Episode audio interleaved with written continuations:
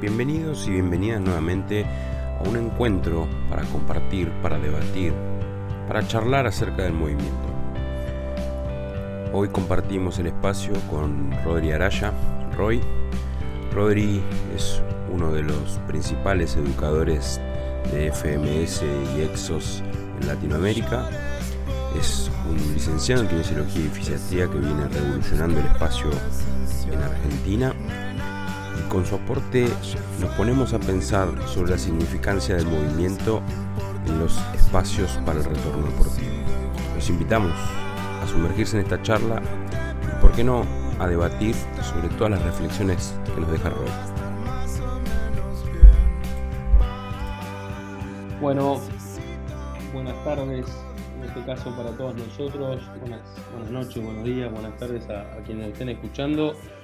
Tenemos el placer de estar compartiendo hoy con Rodrigo Araya, eh, kinesiólogo referente dentro del campo del, movimiento, referente dentro de las ciencias del, ejercicio, que tenemos el orgullo de, poder charlar con él hoy. Así que le doy la bienvenida a Rodri, a Seba. Hola Rodri, ¿cómo estás?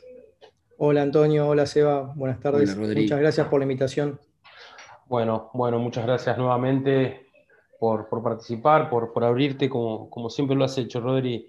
Eh, nada, principalmente luego de tu, presentación no, queda, no queda demasiado para hablar sobre eso, pero nos gustaría que, nos cuentes un poco cómo, cómo ha sido tu, camino de formación y, qué te ha llevado ¿no? a, salir ¿no? de, lo que consideramos un poco la, la práctica convencional de la kinesiología o de lo que se ve habitualmente, ¿no? Y, te ha llevado a, explorar eh, las ciencias del movimiento humano, ¿no? Que es algo que, creo que, te caracteriza, si nos puedes contar, contarle un poquito a la gente que nos está escuchando un breve resumen de eso, ¿no?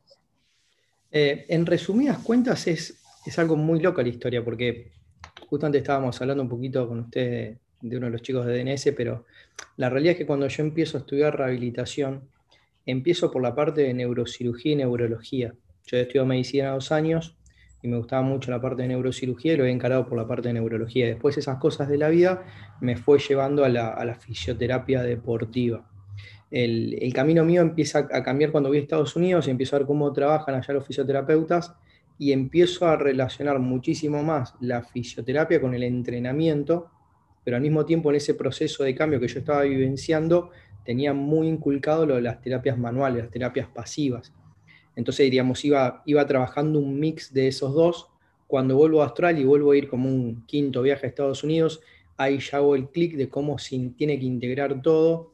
Y ahí también al mismo tiempo empiezo a estudiar mucho más la parte de, de, de Exos, de la parte de performance, de Atlas Performance. Entonces empiezo a integrar muchísimo lo que son las terapias activas con las terapias pasivas y, todo lo que es con la parte de regenerativo. Entonces ahí termino eh, haciendo un clic muy grande que también se engloba con, lo que yo he estudiado de FMS y SFMA y toda la escuela que he hecho en Estados Unidos con ellos, empieza mi, cabeza a cambiar muchísimo la forma de ver tanto la rehabilitación como después el entrenamiento cuando voy a trabajar a China, cuando voy a trabajar a Atlético Paranaense, cuando trabajé ese periodo chiquito en la educación de los Pumas. Eh, entonces, bueno, ya mi visión deja de ser un poco la, la que la mayoría está acostumbrado por ahí a trabajar ver o, hacer o y tener como ideal. Bien, sí, sí, sí, perfecto, eso, eso está claramente marcado. Nosotros que, te conocemos, que te hemos escuchado en algunos cursos y hemos compartido algunas formaciones, la verdad que, eso para nosotros eh, está clarísimo. Eh, Rodri, y bueno, con, respecto a esto, ¿no? Y tratando de, dar curso a, lo que sería el, grueso de la entrevista, ¿no?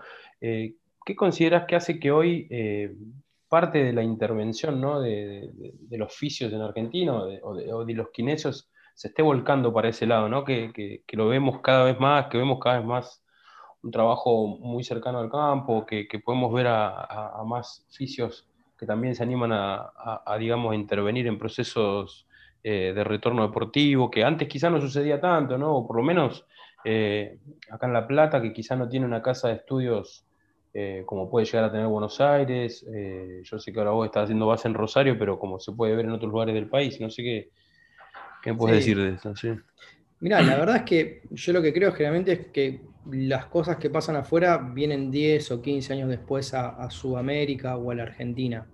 Eh, creo que en todo este tiempo, con toda la, educación que hay, la oferta que hay a nivel online, la capacidad esta de ya no, no tenés que estar afuera o no tener que irte afuera para estar afuera y empezar a ver esto, y el networking que hay entre los diferentes profesionales a nivel mundial, empezó a generar un poquito el cambio y empezó a verse que ese cambio también da resultados positivos desde la práctica, desde lo profesional, desde la estadística y después también desde lo que es la, concepción uno, cómo se siente como profesional.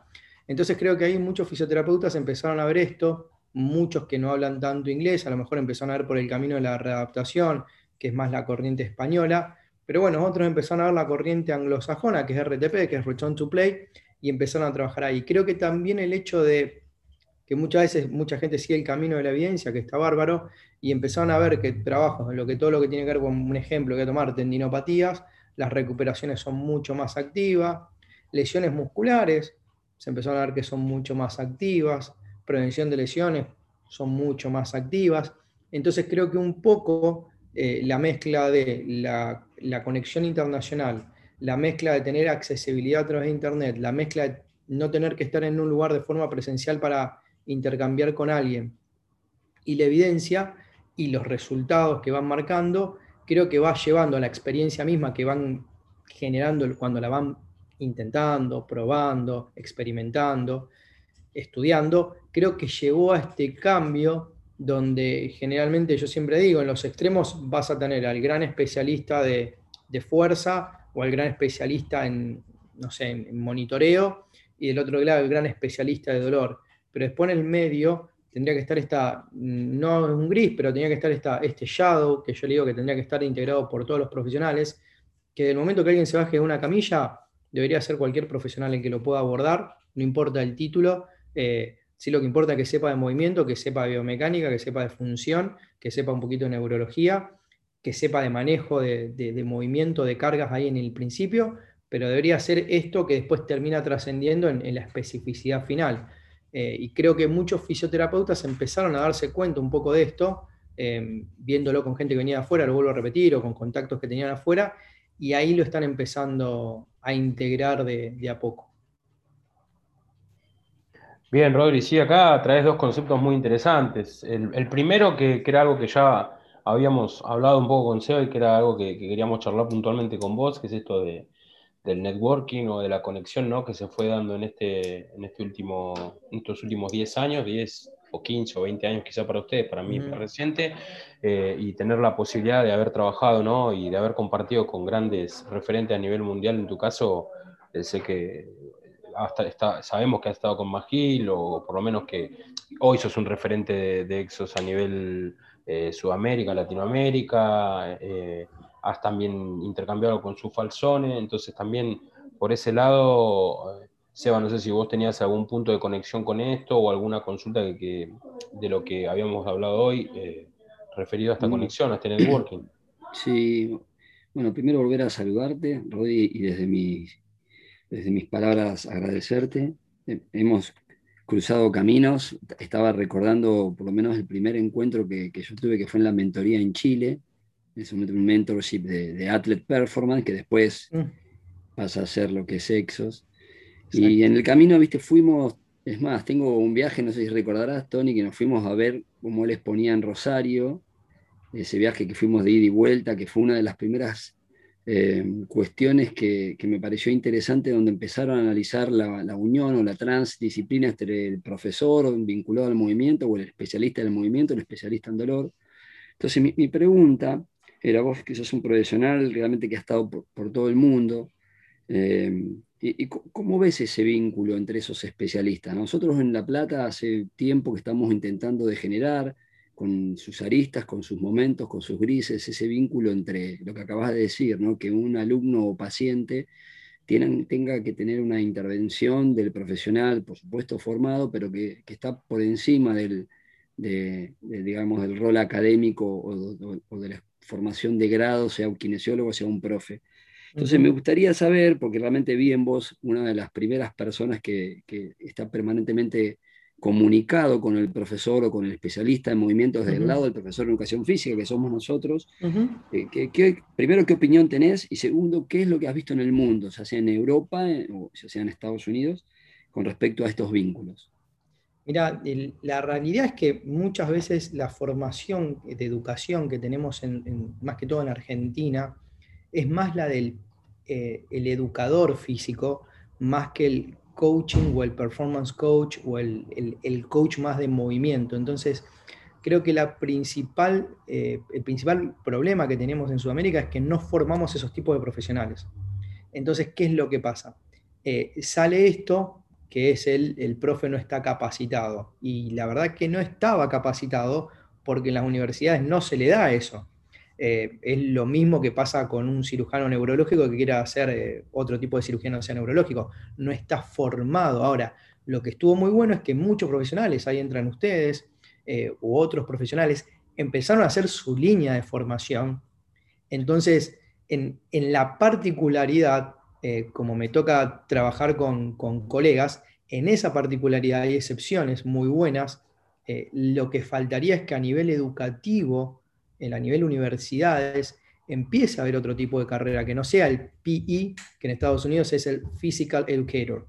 Tendría que ser el Performance Coaching o el Performance Sport Specialist o el especialista en rendimiento humano o el especialista en rendimiento humano, que debería tener una currícula con la cual cuando alguien sale, ustedes, yo o cualquier parte en Argentina, puede decir, bueno, tengo un profesional ya con los mínimos conocimientos eh, en lo cual, ahora viene el otro, vos puedas desligarte. O sea, la realidad es que un fisioterapeuta, si quiere, debería poder eh, trabajar toda la parte inicial del proceso de cicatrización de un postquirúrgico, pero después debería poder tener la capacidad de decir, mirá, lo bajo de la camilla y que siga con vos. Eh, yo le voy a dar ejemplos. su Falsoni, que recién nombramos, ella si quería hacía procesos básicos de rehabilitación, pero tenía una noción de movimiento y noción de cargas la cual se podía solaparlo más bien con Jair Lee, que es otra persona que conocemos, y Jair hoy por hoy, yo hablo con él está haciendo rehabilitación de chicos de postquirúrgico, no en las fases iniciales, bien, pero sí en la fase ya cuando no tiene ninguna limitación de movimiento, flexión entera, extensión interna de lo que ustedes quieran de movimiento, ya directamente lo pueden eh, derivar. Y de hecho la mayoría de esas rehabilitaciones, dependiendo cómo esté encargado la estructura del lugar con la cantidad de población que tengan, la hacen ellos. Entonces, no debería, ah, en resumen, no debería haber gran diferencia en quién lo aborda. Sí tiene que haber una currícula, un checkpoint, si ustedes quieren, de decir, bueno, a ver, de los profesionales, de profesionales con los cuales yo trabajo, ¿tienen los mínimos checkpoints requeridos como para poder que yo le dé un paciente tuvo un desgarro de isquiotibiales y puedan llevarlo? Y sí, hoy por hoy los chicos lo tienen, no tienen ningún problema. Ahora, la formación educativa de nivel terciario o nivel universitario. ¿Lo tiene? No. Entonces ahí nos encontramos que gran parte de la población no va a tener eso, salvo que hagan un curso con ustedes o que hagan cursos de formaciones como hicieron ustedes, y esa mayoría es la que termina generando la tendencia estadística. La tendencia estadística se da por las grandes cortes y no por las pequeñas cortes. Y ahí es donde viene el proceso en el cual estamos envueltos en, en Argentina particularmente, donde está siempre ese tire y afloje o esa lucha de egos que no, no existe, eh, porque la realidad es o está formado o no está formado, y cuando hay gente que está formada, eh, y hablas el mismo idioma porque eso te das cuenta cuando empezás a interactuar, directamente ahí, ahí sí sería una lucha de egos, pero el, eje es el mismo, los procesos son los mismos, los resultados terminan siendo los mismos, no importa cómo lo vayas abordando eh, en, en el día a día tener los objetivos, los principios, seguir eso y respetar. Yo algo particularmente que tengo es, yo armo mis procesos de, RTP o de rehabilitación o de entrenamientos y básicamente si vos que tengo la libertad, estoy en un club de rugby ahora y cuando armo todo, le digo a ustedes si quieren modificar algo, yo lo veo y si tienen lógica, se los dejo, no, no se los toco, al contrario. Eh, y eso es lo que creo que a veces falta. Sí, yo creo que, donde veo. El otro, el otro concepto por ahí que, que, estaba buenísimo que trajiste y que, que nosotros lo, también lo hemos venido en el último tiempo trabajando bastante, eh, tanto en nuestro equipo como, como en los cursos que quizás a veces nos toca impartir, que es el, de transdisciplina, ¿no? Que, que, vos eh, lo mencionás como shadowing, ¿no? Y cómo esas, Me parece que esa es la, forma de, integración o, de laburo, que ya eh, es un concepto superador quizá al concepto de trabajo multidisciplinario o trabajo interdisciplinario, en donde, como vos bien decís, creo yo que lo que hace falta quizás es ese proceso de formación específico eh, en un grado superior, quizás al de ya la formación, sería como una formación de posgrado, porque también el tema de la especialización también es algo complejo, porque nada, hoy no hay certificaciones tampoco y es muy difícil eh, conseguir ¿no? que, la currícula, por lo menos acá en lo que es el ambiente universitario de La Plata y demás, viste, son cuestiones que,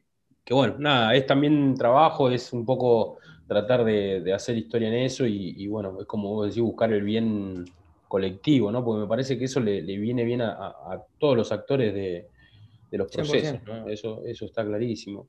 Bueno, Hay algo ahí que no, no hablé, que muchas veces también dentro de esa transdisciplina que vos traes, eh, no es solo la parte del movimiento, es la parte que se relaciona también con la nutrición, la parte que se relaciona con la, recuperación. clarísimo. Entonces ahí es donde, el, a un ejemplo muy claro es, acá yo no lo tengo, no está pasando, nunca logré hacerlo, es una autocrítica a mí, pero en, el hecho donde vos ya tengas todo aceitado, que sí lo tenemos en el club, donde básicamente los chicos entran, tienen una evaluación nutricional, una evaluación de composición, una evaluación mínima de movimiento, una evaluación de fuerza, una evaluación de destreza, cubrir los, mínimos necesarios, los mínimos, no necesitas una DEXA eh, para, hacer, no necesitas una Cybex, pero si vos cubrís los mínimos y los tenés siempre ciclados y retroalimentados, el éxito es prácticamente garantizado porque lo que sacás son los riesgos o empezás a ver las banderas rojas. Entonces eso mismo es lo que te posibilita trabajar con un profesional que hable tu mismo idioma. Eh, sabes que los mínimos, eh, como ir a, yo siempre digo, como ir a Starbucks, y no es, no es el mejor café del mundo, pero sabes lo mínimo que lo vas a tener. Entonces teniendo esos mínimos ya te evitas muchos problemas. Sí, sí, totalmente de acuerdo. Hay que tener cuidado con el café de Starbucks, eh, ojo. no, no, esto es, eso es un dice interno, Rodri, porque abrimos un café nosotros eh, con Seba y otros amigos. No me diga, un café de una cafetería de, especialidad. especialidad. Tengo un amigo que abrieron acá. Cuando andes por La Plata, te vamos a invitar. Totalmente invitado. Ya lo, los pruebo, La Plata. Lo pruebo, lo pruebo generalmente cuando viajo y me encantan. Me encanta, me encanta probar café de especialidad. Sí, sí, sí. Pero bueno, era un, pequeño corte ahí. Che, bueno, Rodri, eh, relacionado con esto, la verdad que mm, me, interesaría eh, seguir llevándote a lo que haces, a lo que representa eh, tu figura a nivel sudamericano, sin, querer ser peyorativo en eso, pero ¿cómo, ¿cómo, ves esa interacción que empieza a tener Exos con otros sistemas? ¿no? Principalmente vimos mucho en el último tiempo la utilización de principios de DNS, que hoy lo traíamos a la charla, principios de FRC, ese método de, Andrés Espina que nosotros también empezamos a, estudiar en el último tiempo. Eh, y vos que estás metido ahí dentro de, Exos, eh, ¿qué, nos puedes decir de, esta interacción, de, esta, de estos partnerships o, sociedades que se generan? No sé cómo, cómo, la verdad que nosotros que estamos afuera nos llama la atención, ¿viste? Empezar a ver... No, nosotros lo, nosotros lo que hacemos es eh, prácticamente es, eh, tomar lo mejor que hay en el mundo, tener ese networking con los que son generalmente creadores, o sea, eh, Exos lo que hizo fue, ustedes lo saben, Craig Levinson lo empezó a llevar a Exos, a Pavel Collar, y ahí empezaron a interactuar porque ya Exos conocía de antes, entonces querían saber bien. Y con lo de Farsi pasó lo mismo, o sea, tienen relación con Andreu Espina y lo que hicieron es invitarlo a Andreu Espina, le dieron el lugar para empezar a absorber todos esos conocimientos. Y después está donde uno empieza a poner eh, ciertas cuestiones de cómo, te puedes decir, DNS, sabes que lo podés utilizar muchísimo en las preparaciones de los pilares o en los movimientos iniciales, eh, o lo podés usar como un movimiento complementario, muchísimo en rehabilitación. Sabés que la parte de FRC, eh, para los que no conocen FRC, es Functional Range Conditioning o condicionamiento del rango funcional del movimiento. Eso lo puedes usar muchísimo los días de rehabilitación o de regeneración, porque requiere un coacheo muy uno, a uno, al principio, o dos o tres a uno, gente que ya se pueda mover de un determinado rango. Entonces lo que hacemos de Exos es chuparnos lo mejor que vamos viendo. No sé, otro ejemplo puede ser Motion que Motion de, desarrolló lo que es la evaluación con avatars. Entonces básicamente es, tomaron Motion y pusieron el, Green Room, y hoy por hoy te podés evaluar el Green Room. El otro ejemplo es Spartanova, que es toda la parte de las plataformas de fuerza con inteligencia artificial, donde vos lo podés chequear. Entonces, lo que, va, lo que se va haciendo desde EXO es decir, bueno, ¿qué es lo que está funcionando? ¿Qué es lo que realmente se está usando y que tiene un cierto nivel de evidencia? Lo traen y después lo que estarían como los performance coaches, no lo que están por arriba, que es la parte de innovation, la parte de innovación. Generalmente el camino del innovador es decir, bueno, ¿cómo puedo extraer esto y lo puedo poner dentro de la población en general o dentro de la población militar o dentro de la población, eh, ¿cómo que se llama? De la parte de trabajo empresarial o dentro de la población de deporte.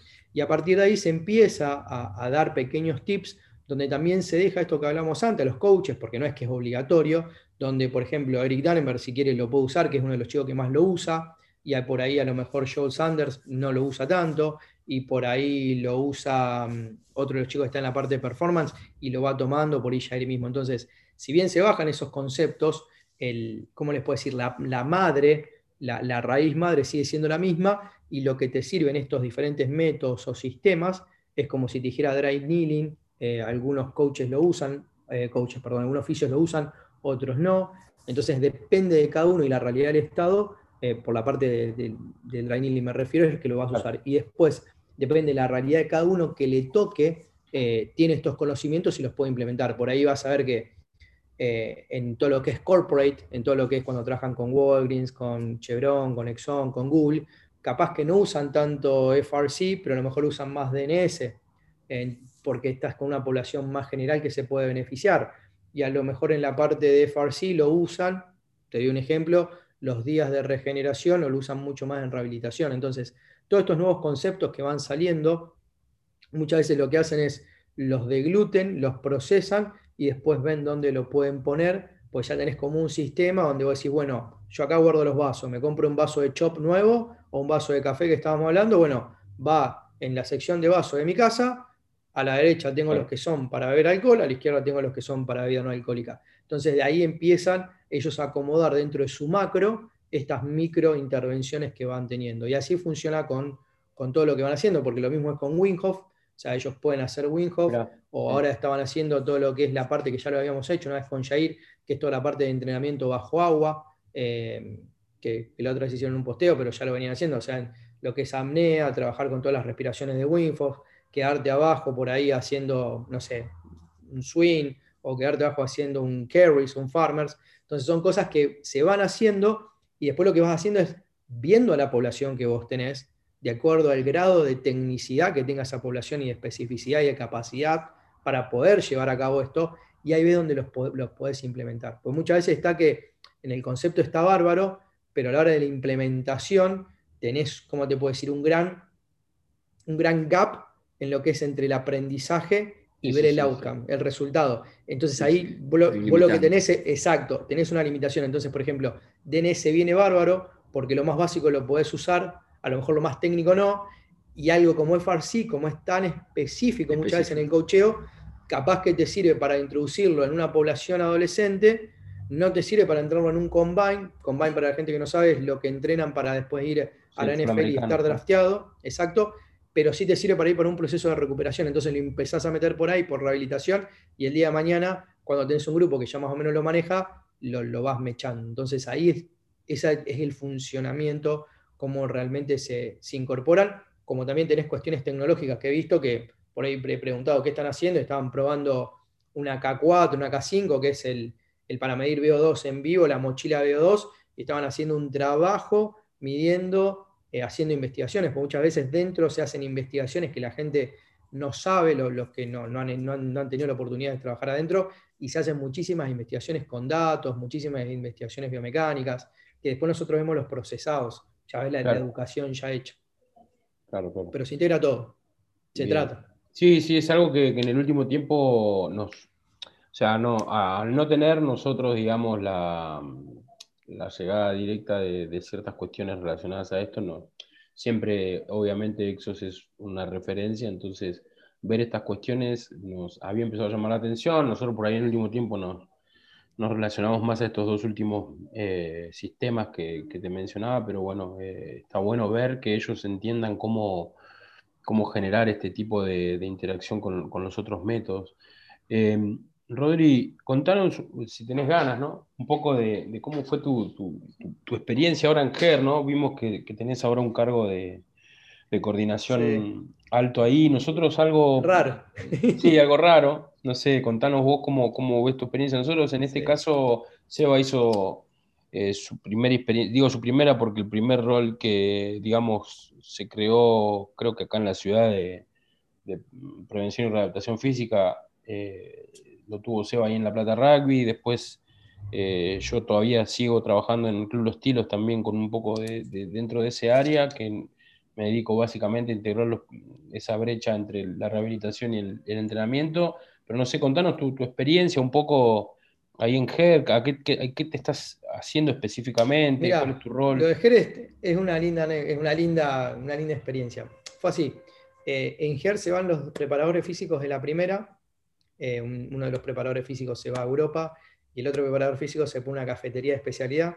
Hermoso. Eh, entonces, eh, quedan los puestos vacantes y yo como tenía una relación con el, con el, vamos a poner, con el staff técnico, el anterior, que sigue estando, pero el anterior era el staff técnico, que estaba en ese momento, me preguntan si les podía dar una mano para formar un nuevo equipo.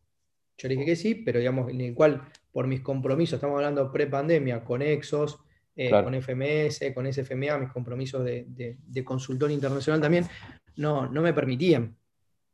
Entonces lo que le propuse era buscar gente que tenga el perfil como si yo quisiera armar un staff. Entonces a todo esto accedieron y bueno, empecé a buscar gente formada en Exos o que supiese de Exos, más que todo, no tanto formado por la UAR, sino formados más que todo desde, el, método, del sistema en sí.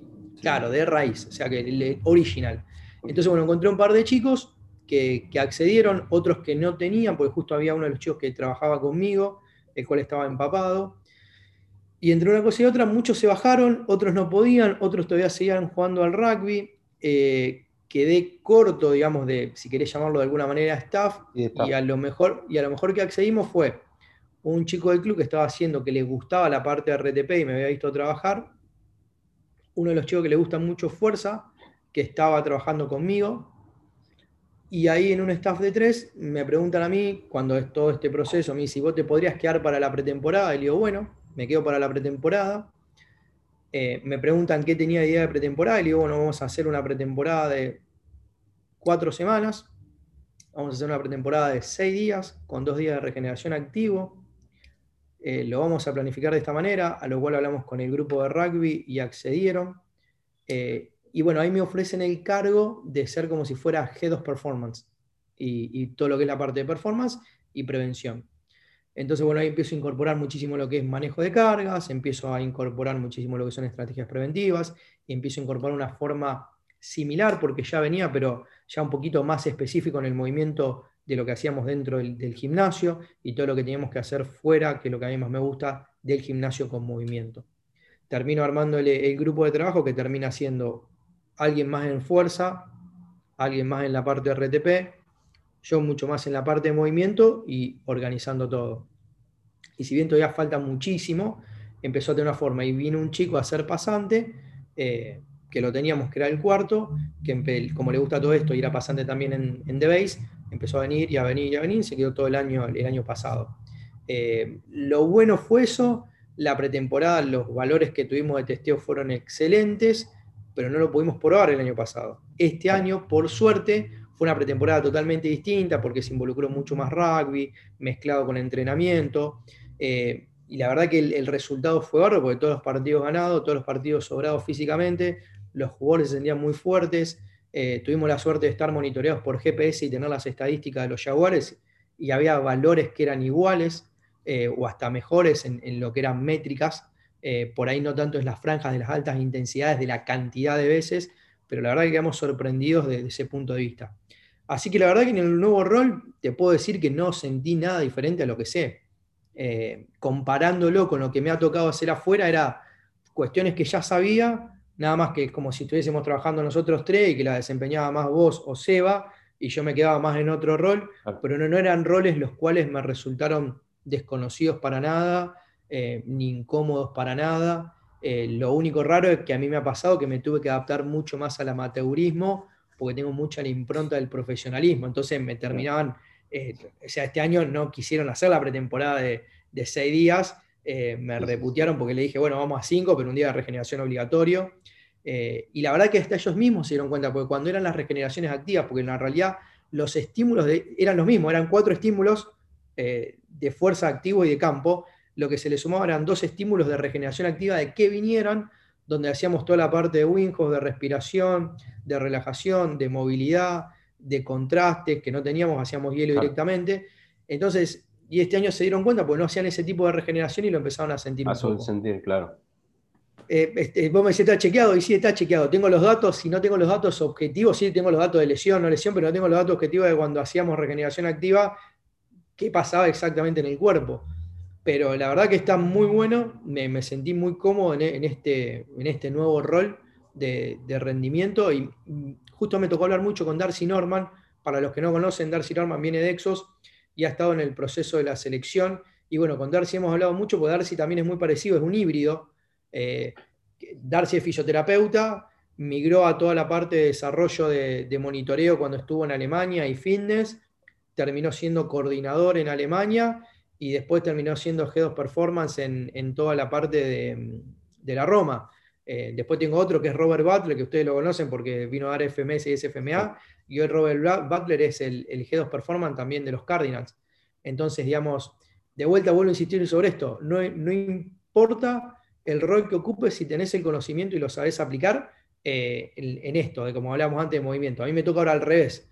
Y la verdad que no, no siento nada, nada diferente. Eh, no, el, donde es como yo te digo, bueno, mirá, tenés que ir acá, bueno, no hay ningún problema. Eh, por ahí te tienes que adaptar un poquito más a, esa especificidad, pero en el rol de coordinador como me ha tocado, te digo como si no, no, no, no, me, no me resultó nada para nada raro.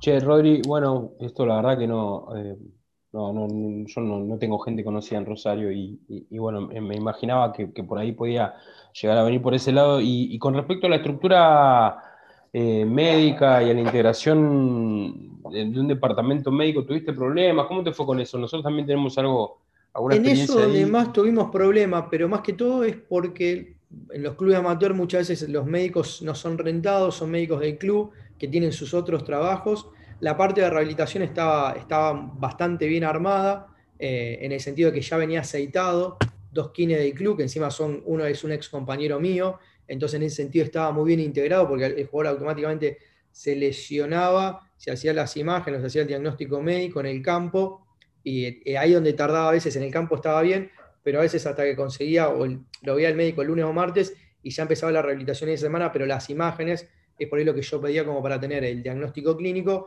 el diagnóstico por imágenes de la estructura y después ya empezaba la, parte de rehabilitación. Ahí donde tuvimos un par de problemas, pero más que todo es por el amateurismo de los profesionales En, ese sentido, que muchas veces en el profesionalismo no me ha pasado que terminábamos, si se había que hacer una resonancia, la hacíamos a las 48 horas eh, o a las 24 horas ya la estábamos haciendo, si no era antes. Y acá muchas veces me ha pasado esto de, de tener sí una crítica, es eh, el tema de que si bien hay una muy buena comunicación, no hay un AMS, no hay un, sistema, hay un sistema, pero todavía no están, el amateurismo de Argentina todavía le cuesta estar involucrado 100% con una computadora donde todos los datos estén cargados todo el tiempo en una computadora. Eh, yo hoy por hoy tengo todo en Drive, los chicos tienen todo el Drive, tenemos el presente en el Drive, pero eso venía de la gestión anterior que se fueron educados y falta, como siempre, en la rehabilitación, que yo lo critico mucho, la planificación, que es algo que tenemos muy bien desde el punto de vista del entrenamiento, que planificamos muy bien, pero de la rehabilitación, los kinesiólogos, no están acostumbrados a planificar. la, gestión, la gestión de los datos, ¿no? En general, porque nosotros también no, lo mismo, eh, ni siquiera mm, hablo quizás sin conocer demasiado el paño nacional, mm. pero el desarrollo de software, por ejemplo, vos vas a cualquier lugar del mundo, o por lo menos los, eh, fuimos, cuando me tocó ir de gira a Nueva Zelanda, Australia, y hablas con, mm. con, cualquier persona de ahí, y los tipos resuelven todo, la mayoría de las cosas con software o con aplicaciones acá. Sí, totalmente. totalmente. celular. Acá... Nosotros lo que tenemos es todo en Drive. Yo lo, lo que hizo la gestión anterior, nosotros hicimos la gestión anterior, es que digamos, está todo en Drive, nosotros teníamos los porcentajes de los presentes de los jugadores, que iban al gimnasio, que van al gimnasio, que iban al gimnasio ante la pandemia, que los porcentajes de los jugadores que entrenan, y dentro de ahí se entrenó diferenciado, si no terminó la práctica antes. Y bueno, lo que le empezamos a agregar este año, pero todavía no está agregado, era la pregunta todo el tiempo para lo que fue una introducción al RP. Empezaron a entender qué es un RP, empezaron a entender que es un RP cuando están en el gimnasio, porque te preguntan, ¿qué, qué es esto? ellos leen RP en la rutina 8, y entonces ahí se le empieza a explicar, estamos haciendo como una educación para el año que viene, introducirlo y que ellos ya sepan qué es el RP y cómo se van a manejar con eso. Entonces, de a poquito, eh, es la introducción, como siempre digo, y esto lo digo siempre, eh, ahora que descubrí el amateurismo, si alguien trabaja bien en a nivel amateur, a nivel profesional, tiene que estar de taco. porque a nivel amateur tenés, tenés 100 personas, yo tengo 110 chicos, 108 ahora debemos tener 100. Si vos tenés que manejar en primera 100 chicos, yo me acuerdo cuando estaba en Atlético Paranense, tenía 35 jugadores, lo manejás de taco, pero de taco lo tenés que manejar. Entonces ahí creo que la clave es tener una muy buena estructura de trabajo y una muy buena estructura eh, sistémica de todo lo que es eh, dónde volcar los datos. Y para mí, hoy por hoy, si no tenés un software de mil dólares, no hay problema. Tenés Google Drive y tenés que aceitarte muchísimo más en lo que es la programación. Y bueno, no, no tenés algunas cuestiones, pero hoy por hoy el Webnet lo, lo puedes hacer. Todo lo que es RP y los cálculos los puedes hacer desde la Google Crónico directamente de ahí. Te puedes armar un dashboard en, Google Sheets. O sea, hoy por hoy tenés todo, por ahí no ahí desde el celular divino, pero, pero lo tenés todo. Yo trabajo con Bridge Clerics por un lado y por el otro las rutinas que son de, los chicos están todas armadas, impresas, colgadas, con los porcentajes donde tienen que trabajar. O sea que se, puede hacer con la mayor tecnología, que es lo que estoy más acostumbrado, y me tocó adaptarme a lo que es menor tecnología, y, la verdad que sí, sí, sí, se, puede hacer. Pero coincidimos con vos plenamente que quizá ahí eso, el tema de la gestión de los datos y control de algunas cuestiones la verdad que es algo que, nos martiriza. La verdad, encima también viste eso, que eh, es una batalla.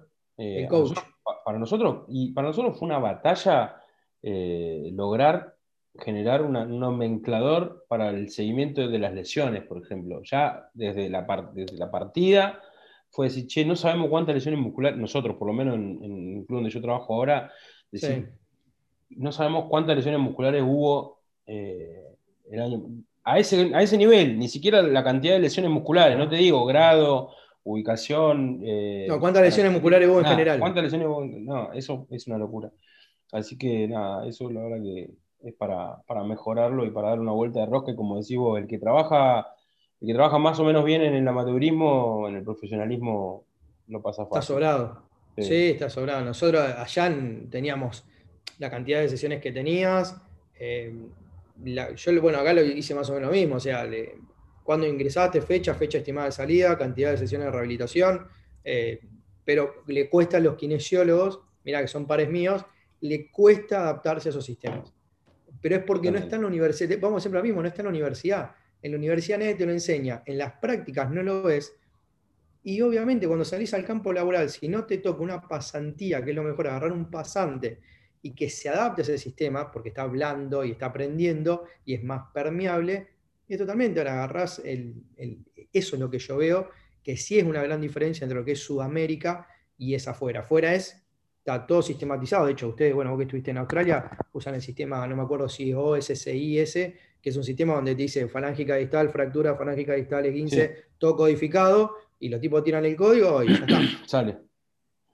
Sí, sí, Pero bueno. Se evita ¿Cómo estamos? Bien, no, la verdad que, tomando algunos apuntes, eh, me, gusta hacer estos análisis ahora haciendo retrospectiva. Rodri, dijiste palabras interesantes y después dijiste cosas simples que no por ser simples no sean varias. A veces uno busca a veces cuestiones complejas para entender, pero hablaste de programación y creo que es un dato fundamental. Nosotros estamos transitando una etapa de organizar nuestro equipo de trabajo entre kinesios y profes y creo que ese es el gran o la gran complejidad, la programación, la planificación, la gestión de datos. En el club a mí también me costó ese proceso, pero ahora veo que hay como una nueva corriente, por eso nos interesaba charlar con vos, porque sos una persona que ya tiene un camino recorrido y, nos sentimos por lo menos, eh, yo y creo que Tony también, muy identificados con, con lo que estás diciendo y me suena agradable escuchar la simpleza con lo que hablas, sin tener que ser algo tan complejo, porque todavía en Argentina nos faltan hacer cosas bien hechas, simples, ¿no? como esto, como comunicarnos, como entender lo que es un sistema de gestión de datos, como entender lo que es un wellness, que son cosas que se pueden hacer, pero no, nos falta esa situación. Entonces, tenerte a vos acá en Argentina, dentro de un grupo de profesionales que pueda empezar a marcar esa huella, yo creo que esto tiene que, ir. Ahora vi que también te metiste en la comunidad LIF, que estás ahí eh, implicado. Y bueno, yo creo que uno mira para atrás y ahora ve lo que está sucediendo, eh, veo que, que hay como una situación que puede llegar a, empezar a juntar esas áreas que están vinculadas a la ciencia del movimiento, que también está en discusión qué es ciencia del movimiento, que no es salir un poco de esa discusión y entrar un poco en la formación. Así que desde ahí quería agradecerte esas palabras y después preguntarte algo que a mí me interesa y siempre, y hemos charlado. Sé que tuviste tu primera formación, creo, acá de FMS y SFMA en Rosario, ¿no?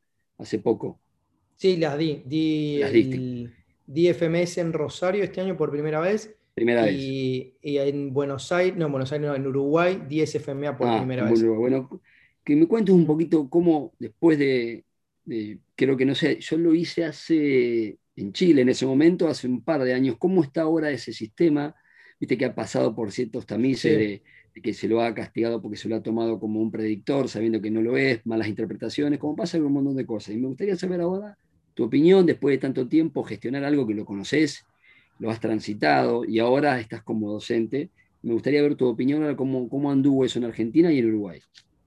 Mira, la, verdad que FMS no me deja de sorprender porque los que no me dejan de sorprender eh, son Greg Cook, Greg Rose, Lee Barton, Kai Kiesel, Phil Plisky, porque ellos están siempre viendo qué no mejorar, pero qué pueden hacer para que la comunidad o la salud de movimiento eh, sea simple puedan llegar a mucha gente y puedan tener un gran impacto a nivel de eh, la salud básica del ser humano, del movimiento.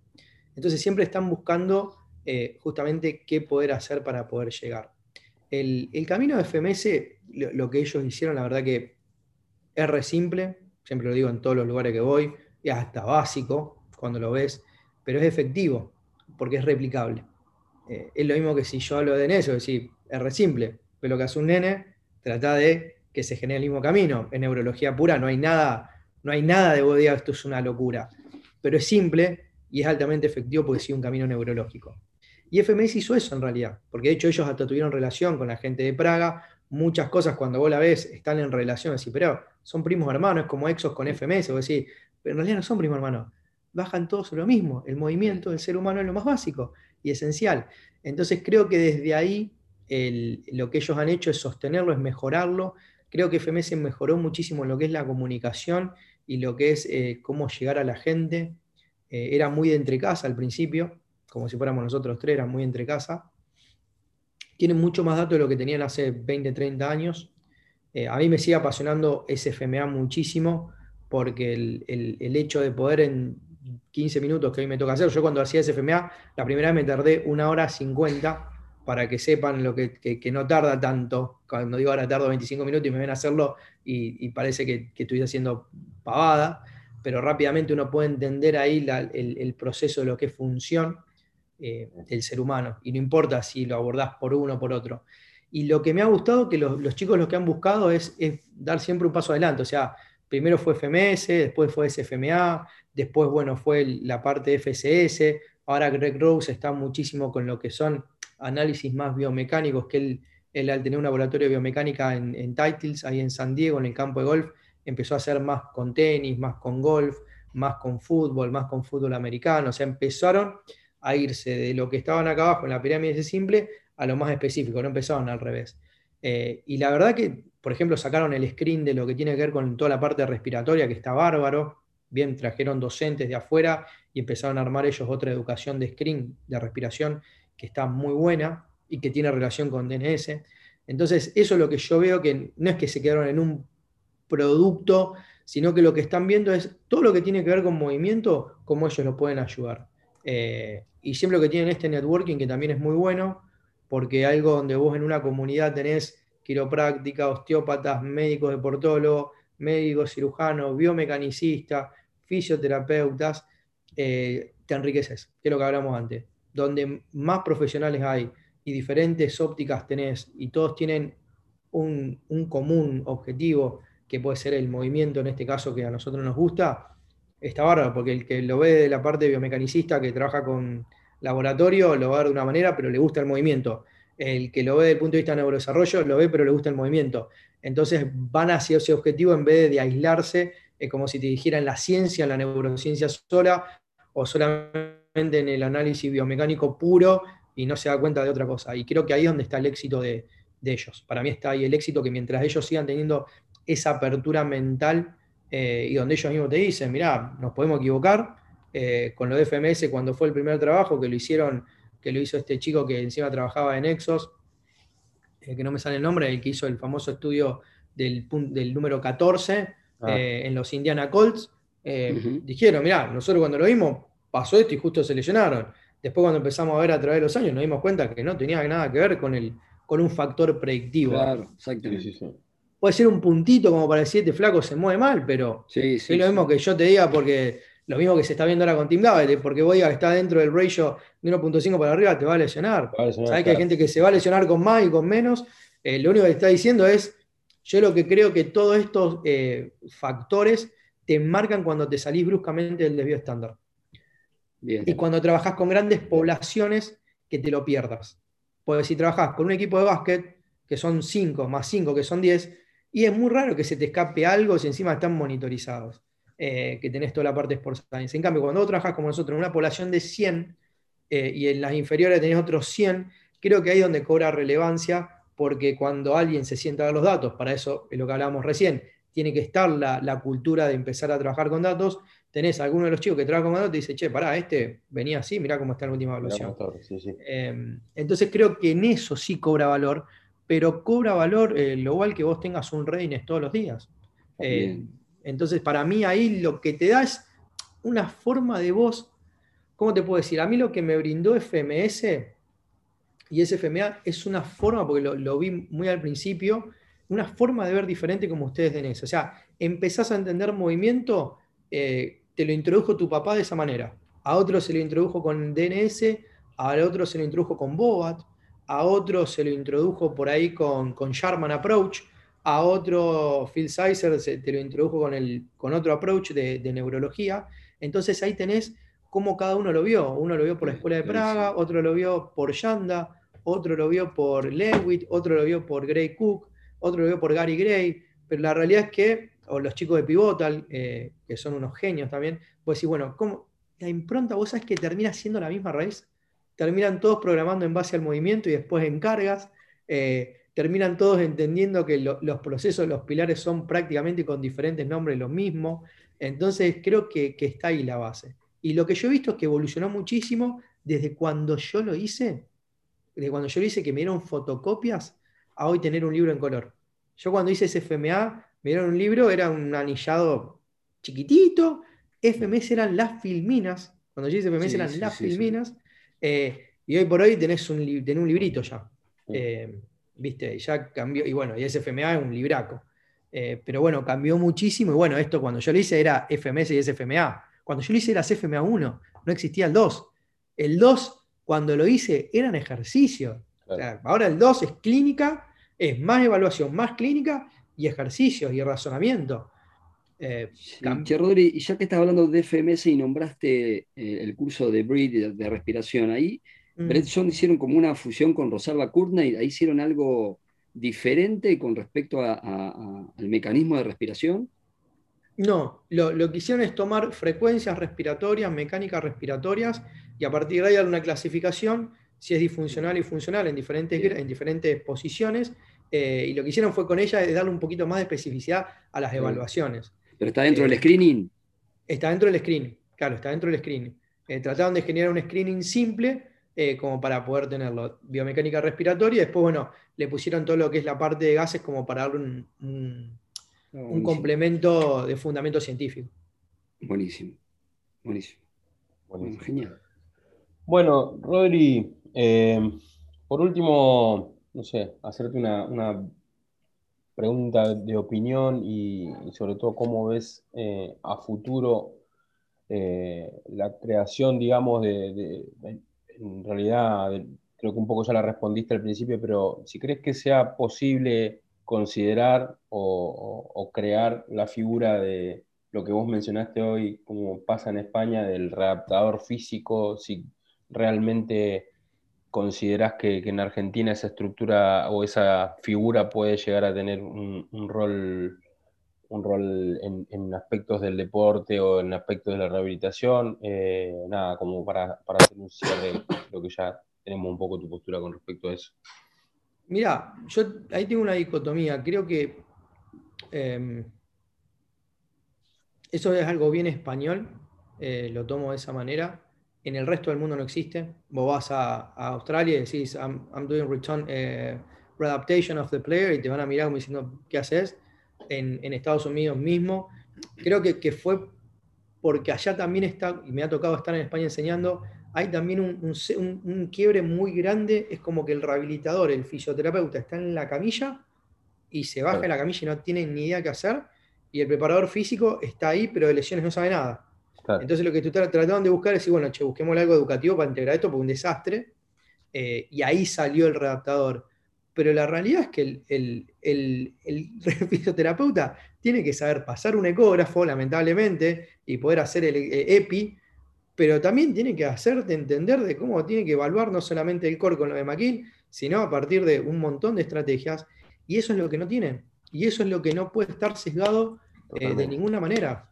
Eh, yo creo que lo que está mal allá del sistema, lo que está mal es el sistema educativo. Yo voy a la raíz de eso. Eh, la, carrera de fisioterapeuta va bien, pero le faltan muchísimas cosas. Si querés trabajar en deporte, tenés que saber esto, esto, esto, esto, esto y esto, y no solucionarlo con un readaptador que es un poquito de técnica de movimiento, de estrés de movimiento, un poquito de manejo de cargas y hacer un repaso, porque para el fisioterapeuta hacer un repaso de lesiones. Y para el, para el otro extremo te va a decir, bueno, como no sabe mucho de lesiones, sabe un poquito más de lesiones. Y de manejo de carga, el tipo, si alguien que estudió, te va a decir, pues eso ya lo sé. Si algo de estrés de movimiento, capaz que se lo aclarás. Y después donde está la nube es en, la especificidad que te empiezan a poner las pelotas o, los elementos. Em, yo no lo veo bien. O sea, y eso que doy charlas para, para acá una que hay, que una diplomatura de readaptación, para mí viene a llenar un vacío muy, ¿cómo te puedo decir? Te doy un poquito de cada cosa y decís que sos readaptador, para mí el camino es mucho más largo, para mí el camino es muchísimo más largo, eh, con muchísima más formación, donde te iría más vinculado como si fueran dos o tres diplomaturas a una maestría. Eh, es como yo te digo, ¿qué, tiene que saber una persona ahí? Eh, lo que ustedes ya saben. O sea, tenés que saber de este sistema, este método, este método, este método. Bueno, cuando tenés todos esos métodos, si querés, te doy papelito de, de, de Como si te, bueno, che, hiciste monitoreo de carga con Tingabe, listo, perfecto, clean. Eh, hiciste algo de, de Yanda, clean. Hiciste algo de, no va a poner EXO, hiciste algo de Athletic Lab con Mayan, clean, o con Gabe, clean. Bueno, listo. Cuando tenés todo esto, ahora te doy esto. Te doy el FIFA, el FIFA 11, si querés, algo de Matt Tavern, y bueno, si tenés todos estos requerimientos, ahí sí, tenés acceso a rendir un examen, ese examen valida todo lo que hiciste y ahí serías un readaptador o un RTP. Pero no que cada... Yo creo que no, no, no va por... El RTP o el readaptador tendría que ser como en Estados Unidos o como... Nosotros tenemos una sigla, que ustedes la conocen, la sigla de CSCS, el Certified Strength and Condition Specialist. Listo, este es el libro, esto es lo que tenés que saberte, conocimientos mínimos no máximos, mínimos. Entonces decir, bueno, ¿cuáles son los mínimos? Listo, tienen que tener todos estos cursos hechos, rendidos, aprobados y certificados, y después eso te damos el derecho de examen para que rindas, y ahí la institución que ustedes quieran en el mundo te da eh, eso. Porque si no tenés un sesgo que es como, eh, vamos a decir, estudiaste educación física acá, estudiaste educación física en otro lado, y puedes decir, pero pará, ¿por qué hay cosas que son iguales y otras que son muy distintas? Ahí yo creo que está el problema, y eso es lo que a mí no me gusta porque también se usa como un elemento de venta. Por lo menos es lo que he visto. Y me preguntan cuando voy a dar cursos, porque me preguntan en España, me han preguntado en Francia, me han preguntado en Italia, y, en algunos lugares, ¿viste? En el único lugar es, es en, el habla, en el habla hispana. Eh, en Estados Unidos no existe. No, no, no. existe. En, en, Inglaterra existe porque emigraron algunos españoles eh, y en Australia y Nueva Zelanda, olvídate. Si fuiste para allá, ya lo sabes. Sí, sí, sí. sí. Bueno, bueno, Rodri, la verdad que Tremendo, tenemos muchísimas cosas para seguir hablando, pero bueno, nada, no, quizás sea para otro momento. La verdad que eh, cumplías las expectativas de charlar con vos un poco sobre, sobre todo lo que has recorrido, sobre todo lo que, has estado haciendo en el último tiempo. No sé, Seba, si, si vos tenías algún comentario o algo, o algo acá para, para ir cerrando un poco el encuentro. La verdad que feliz porque siempre hemos intentado de alguna manera, algún canal, acercarnos, o hemos charlado para poder hacer algo juntos acá y, lo hemos charlado, Tony, así que por lo menos esto es como un primer punto. Después veremos, ojalá y podamos hacer algo y traerte a La Plata. Eh, sería para nosotros realmente eh, un, buen objetivo a perseguir una vez que la pandemia nos permita pensar en esas cuestiones. Así que desde mi lugar. Eh, te lo agradezco realmente porque sé lo que es el tiempo y, bueno, estamos a tu disposición y por supuesto te invitamos a tomar un café cuando quieras. Obvio, ya está, el, sí ya está. Eh, ya lo hemos hablado con Seba muchas veces de, ir para allá, así que de hecho me encantaría más que todo porque somos gente que pensamos lo mismo y como digamos mi, mismo idioma con diferentes criterios o pensamientos, pero el objetivo final es el mismo. Entonces creo, creo que eso está muy bueno, está muy bueno los intercambios y todo lo que puede salir eh, si algún día podemos, lo que habíamos hablado, poder hacer Lo vamos a hacer, lo vamos a hacer. De, algún curso y obviamente si hay café por medio y amigos. bueno, Rodri, muchas gracias. Saludos por allá. Te muy bien. abrazo. Seba, nos vemos en un rato. Nos vemos un rato. Gracias, Rodri.